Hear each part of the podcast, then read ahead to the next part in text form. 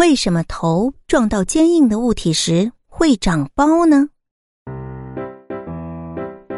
头的最外层是由薄薄的皮肤包围着，这层皮肤里面有丰富的毛细血管，皮肤的下面是非常坚硬的头骨。那如果我们的头撞到坚硬的东西，虽然表面的皮肤不会破裂，但是皮肤里面的毛细血管会因此破裂而出血。如果是腿或者是胳膊这种肉多的地方受到撞击的话，血就会向肌肉的内部散开，得以缓冲。但是头部皮肤下面就是骨头，没有肌肉，那撞击得不到缓冲，皮肤下面的毛细血管就很容易破裂，